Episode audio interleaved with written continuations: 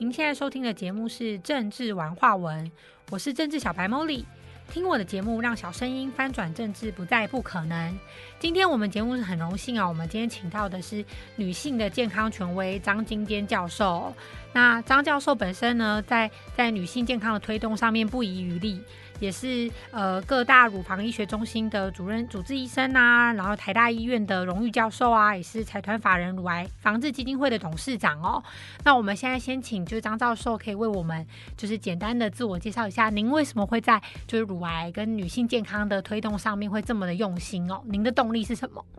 好，各位我们 Podcast 的好朋友们，大家好，我是张金坚。啊，事实上，我从诶台大医学院毕业以后，一直都留在台大医院。那从小小的住院医师到主治医师，到副主任、主任，那一直都是诶在台大医院。服务，所以在大医院里面，我个人就是很有感情。哎，不过呢，我在这个看病人当中，深切的了解到，病人其实，哎，他来找你，就是他有病痛。那像乳癌来说，这是我几十年来奉献的这个诊疗工作。嗯，那这当中呢，因为这些病人呢，他除了病以外，那我都觉得，从我早期看病到现在这四十几年来，啊，历经时空的转变。那我发现病人以前整个乳房都前切，啊，现在医学发达，现在乳房也不必前切，但是呢，他们面临这种因为乳癌而乳房要做治疗，这当中他们是女性受到的那种。心身的折腾更严重，同时有时候在中间要化疗、放射线治疗，甚至于长期的这些荷尔蒙治疗，所以这些病人呢，他们除了生理上的病痛以外，心理上的折腾更多。特别在台湾的乳癌，年轻的族群也不少，他们面临到要怀孕。或者结婚生孩子，甚至于面对的他的职场的问题，那更行他的这个身心的冲击更大。所以呢，我有鉴于此，就想说，病人除了在医疗以外，其实他还有很多的生活上的这一面，比如说他亲情之间、夫妻之间、婆媳之间，乃至于他职场上，还有他得了病以后，他心理上的冲击，这方面再再需要一个。非官方组织，除了医疗以外的一个团体，所以我因为这样成立了乳癌防治基金会。那么，乳癌防治基金会基本上就是来帮助病友、服务病友。那这几年来，我深切觉得，一个非官方的组织在做这个的时候，呃，除了要有这种热忱、热情以外，更重要的还要有一群专业的团队来帮忙，才能做的。尽善尽美，那也就是说，这当中，哎，因为经费的筹措，还有病人要帮忙他们，我们要动员很多的人力、心力。更重要的，我们也期待，就是说，比如说，我是在台大医院啊，所属的就是台北市，那我们更热切希望台北市有一个对应的窗口，比如说台北市卫生局。那么卫生局，据我的了解，他们每一年，诶，他们都有他们的主管业务。比如说，一个卫生局其实他管的事情很多，比如说好几个这个私立医院，那么还有几个行政区的这个健康促进中心。更重要，他们还要管食品，还要管预防医学。更重要的，他们有时候还要做一些食品的查验。这些呢，有时候还要做对一些伪药啦，还有不良的健康食品的管制，所以他们涵盖的范围很广。所以我深切体认到，一个市府它有很多的局处。就拿一个卫生局来讲，管辖的业务这么多，嗯，特别在这三年疫情的期间，更是他们忙得焦头烂额。他们要诶防疫、疫调、打疫苗，还要对这些。得病的人怎么样做周全的照顾，还要怎么样？诶，鼓励大家出来打疫苗。所以那个事情是很多的。有时候疫情很凶猛的时候，他们根本人手不足，所以这时候难免忙忙跟乱。忙乱的中间，那必然有时候在服务上，有时候就有欠缺。这时候如果作为一个卫生局的主管单位，还有一个市府的一个单位，怎么样去？把这些。比较有缺陷的地方去弥补的时候，这种就是由上而下的这个整个的防疫工作就很重要。比如说我的了解，因为我毕竟是医生，那我也不能置身事外，所以呢，虽然防疫这方面是属于感控的或胸腔的专业，但是我们医生总是要比一般的百姓要懂得更多。所以我们的付出也就很多，哎，很多的要了解的地方。像这一次，我就觉得台北市从早期播，而且这些播啊聊，而且从那个第一次的筛检就创下了一个很重要的一个筛检站。更重要的，他还哎所谓的有所谓的防疫旅馆，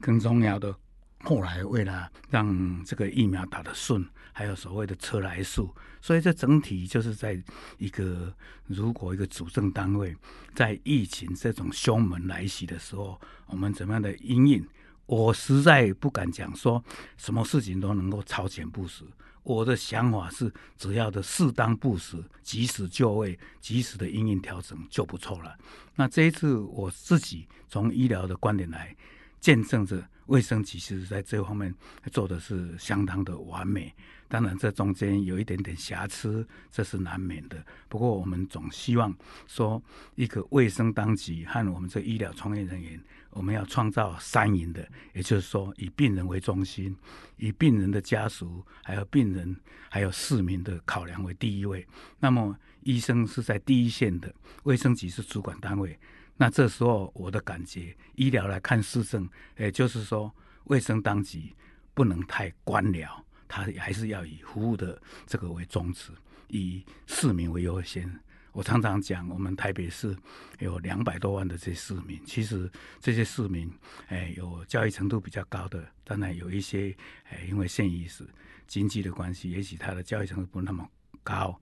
啊，也有比较生活的这种，他的这个水准稍微因为他的环境经济能力比较差的，嗯，所以呢，我们这时候就要想到了一个卫生主管机构，他不只是关心的这些高层次的人，更要去体谅一些年老的、体弱的、伤残的，甚至于经济环境差的，特别一个城市的进步，一个。城市的价值就是要照顾这些穷困的，像单亲家庭，像一些收入低收入的人，这些人相对弱势的团体，相对弱势，我们要去去去照顾他。而且说实在的，除了卫生以外，其实我来看市政的话，其实这时候社会局也要着力，也就是说要来照顾弱势的、贫困的，而且他是属于边缘的。那这些人他有。求生有生存，而且我们市政府就有他的生命也是一条生命，我们也要珍惜照顾他。这是我个人的一个小小的浅见。嗯，相信听众朋友听到就是张教授的，就是经验啊，跟分享一定也很有感触哦。所以张教授在第一线就是呃的医护，因为也服务很久嘛，所以说您一定有感觉说不同的政府状态，或者说不同的官，就是公家机关的积极度。也会影响那个可能医护的品质，这个这样吗？这个就是我常常在想说，呃，因为我今天呃寿命来这里，然后跟我们的主持人莫莉，也就有一点点默契，就晓得说，那一个医疗从业人员。天天就是在守在医院里面，嗯，他关心的就是这个病人的健康，嗯，病人场的病怎么样啊？怎么样设身处地替他想？现在常常讲以病人为中心，嗯，而不是说以前的，以前都是好像医生高高在上，好像一个护钱的，现在是要反而以医生为主体，所以呢。什么的考量都要从病人的出发点，所以比如说我们要用最好的照顾方法，然后要把他的医疗在这个当中让他能够及早康复，而且要让他的副作用很少，要让他痛苦减少。最重要的，我们要让他最后康复了以后，他能够活存率很高。更重要的，他的生活品质，哎，一点也不能打折。那基于这样的考量，我们就很期待在卫生的单位，就是说他当然，卫生局掌管的就跟中央的又有点不一样。比如中央的，他就会管到，诶，怎么样去做筛检的政策啦，诶，怎么样做适当的健保给付啦，这些就是属于的国健署啦。或者中央诶，这个健健保的健保署了这些工作，啊，当然呢，在用药方面，诶，如果说核准这个药能不能用啊，新药人家美国有了，我们能不能进来，还要考虑到药物的经济学，那这样多方的考量以后，当然政府他是倾全力来想这些事情。那至于台北市。台北市就是有各局处啊，里面掌管医疗业务的就是卫生局，他要承接中央的一些法令措施规范。另外，他直接就是要管辖他辖区里面的，包括医学中心、区医院、地区医院，乃至于基层的诊所，这些呢都是他要管的。那这些管的当中，各个层次就有。不同的规范，那这当中呢，它就是要因应诶这个变化，而且中央的这个政策之下，所以它是一个承上又接下的工作，所以它有时候也有它的难处，但是呢，我们也要诶。诚恳的呼吁，就是卫生局这时候，他有时候在这个执行当中，因为他要掌管这些，比如说，诶，食品卫生的管理，比如说，诶，还有医院的管理，还有我刚才讲的，在各个行政区的健康促进中心，诶，叫你什么时候去筛检，叫你什么时候去打疫苗。现在其实更好的，整个呃台北市真的很好，还有所谓的各个区的那个运动中心，所以其实已经是在进步。所以我常常讲。台北市其实是一个，诶，有光荣感的一个城市，是有一个具有很城市价值的一个城市。但是要回过头来讲，一定要落实。所以呢，在这个，诶，我过去看了这七年来，其实，诶，各级处都是兢兢业业在，嗯，替这个市民服务。但是呢，诶，我觉得，诶，做的已经很好了。但是，以一个市民或一个医疗的第一线的从业人员来讲，我们还是期待说，那卫生局能够更有大的格局、更宽广的视野，去了解这医院在管理上有没有什么比较不到位的，那或者他在配合政府做筛检里面，台北市做到哪里，他有没有还可以做得更好的？还有，比如说，我们现在常常，其实这个也是卫生局跟可能跟警察局、社会局都有关的。也就是说，这个年轻人有时候这个毒品的泛滥，这个有时候我们也要去了解一下，怎么样来让小孩子，哎，不会说不。规律的去上学，有时候会逃课或者翘课，或者去呃染上吃毒品，这方面也要很小心。所以，所以张教授在这个部分，这个部分我是有涉略，没有，我是小的，但是完全没有涉略，这个我不敢去诶造次。那我们做医生的，我们就是老实说，在没有牵涉政治的事情，我们。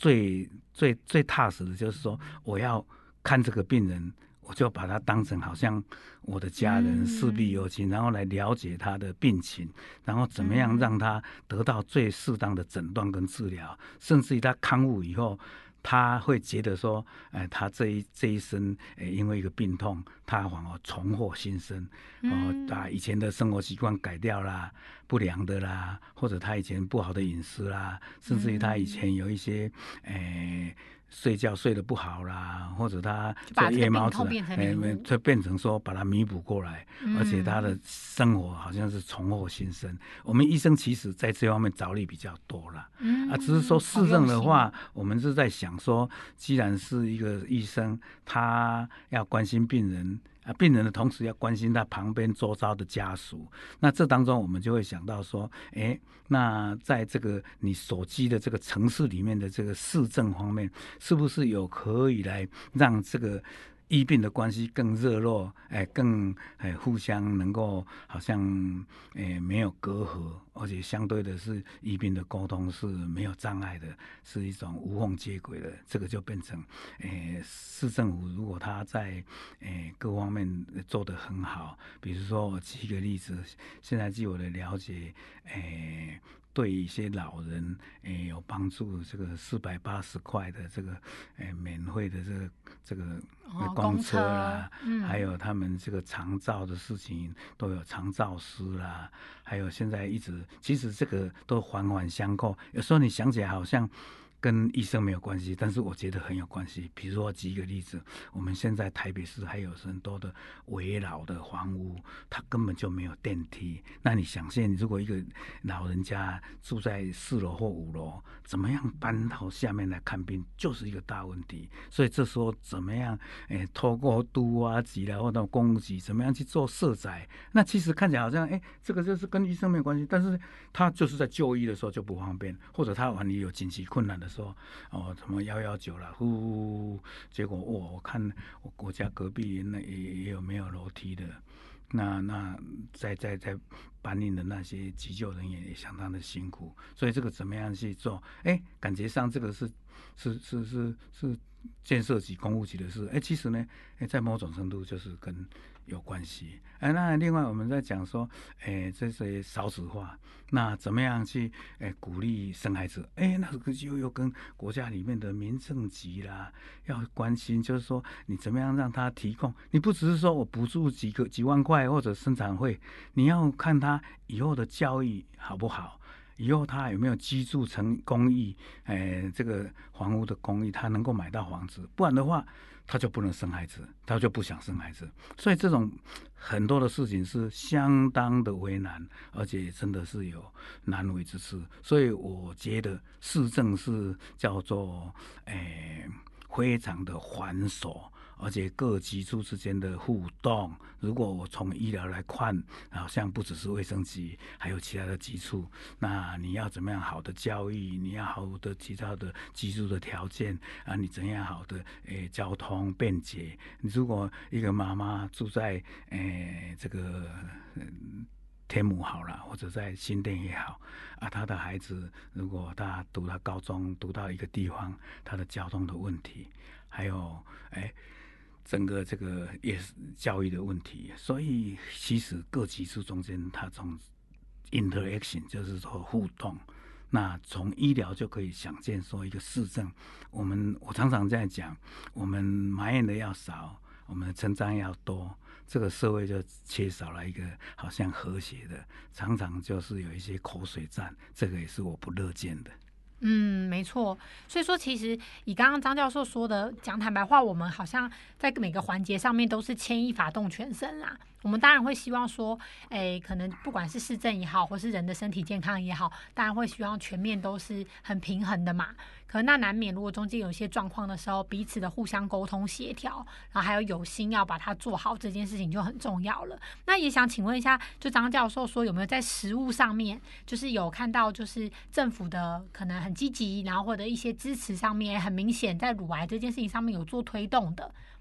这个部分的一些实务经验。我这七年来很高兴，就是说卫生局有几次都在十月或者母亲节的时候，都会邀请，不只是我们的乳癌防治基金会，也邀请一些非官方的。跟健康有关的，当然我涉猎的是比较女性健康的，但是据我的了解，诶，卫生局他们关心的还不止这些，比如说其他的罕见疾病啊，甚至于有一些诶，这个像这个诶，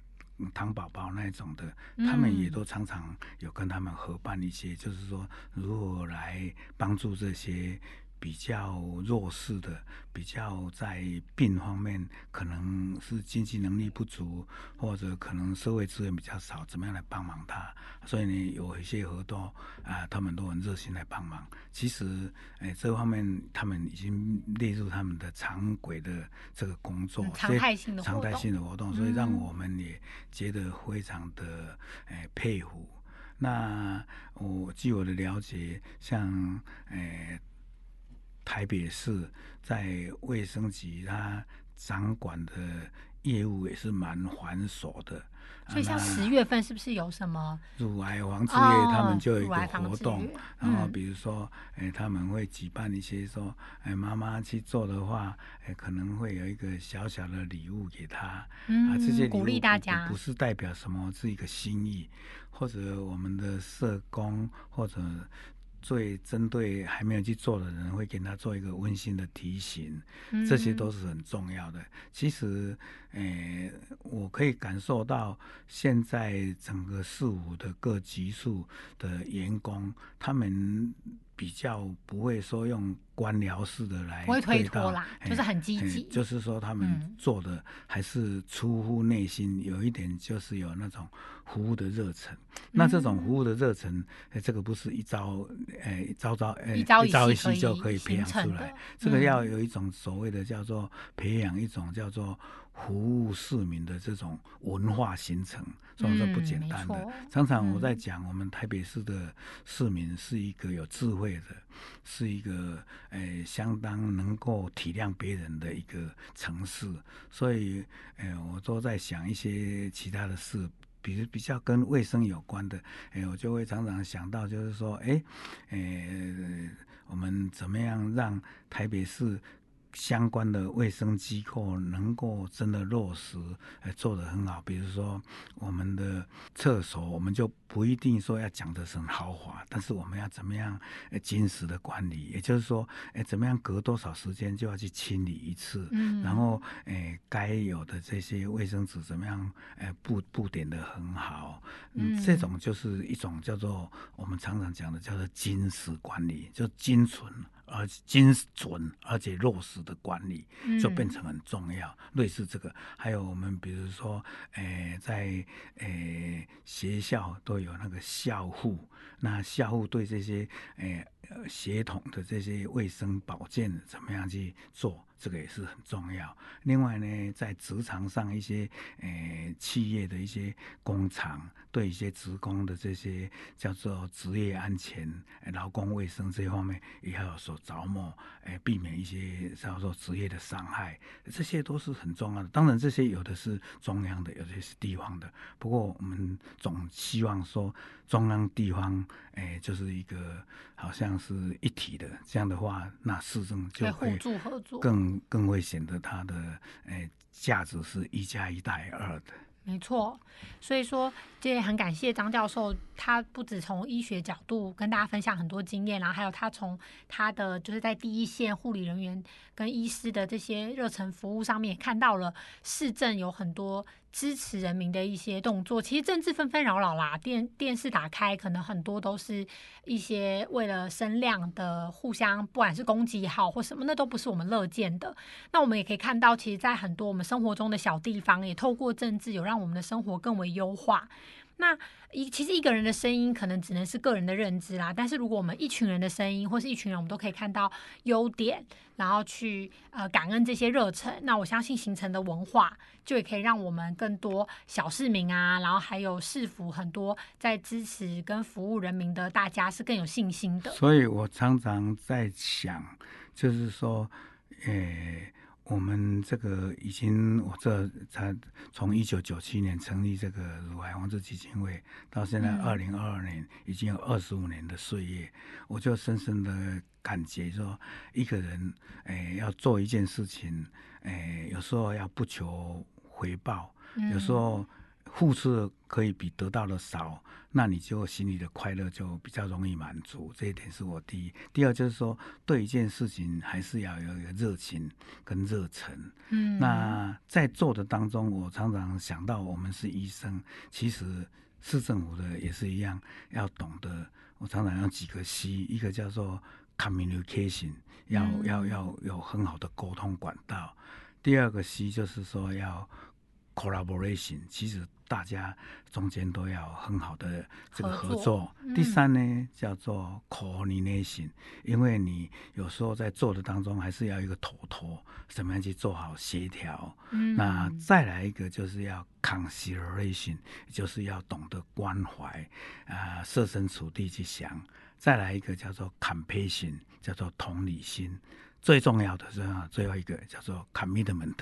就是说，其实我们要把一件事情当做有一个使命，要有使命感，这样的话做起来就会很有成就。那你就会觉得你的心里会很满足，你在心理上得到的那种满足感、幸福感是更多的。嗯，没错，非常感谢，就是张教授今天就是传授他的智慧啊，然后还有看到的角度给我们跟听众朋友，就是 Molly 也今天在这这个。的，就今天的录音里面也学到非常的多，就是我们非常的谢谢张教授，也希望张教授的分享呢，可以唤起每个市民对于政治的热心，也关心你自己生活的各个角落。其实政治就是众人之事啊，不管我们有没有去科比讲一句话不错，政治就是落实在人民生活的每一天。对，其实政治不难，是换回你的良心，莫忘初衷。什么事尽力而为就是了。没错，我还蛮欣赏我这一位学生讲的话。没错，没错。所以呢，也希望不是只有说是呃，我们只期待可能英雄来拯救我们。其实我们自己每一位市民也都可以卷起衣袖，像刚刚张教授讲的，我们付出不求回报，然后可以在这过程中，我们自己也是收获跟得到最多的那个人。那感谢今天各位听众的收听，那我们就下礼拜再见喽！谢谢大家，祝大家健康、快乐、幸福美满。谢谢张教授，谢谢，拜拜。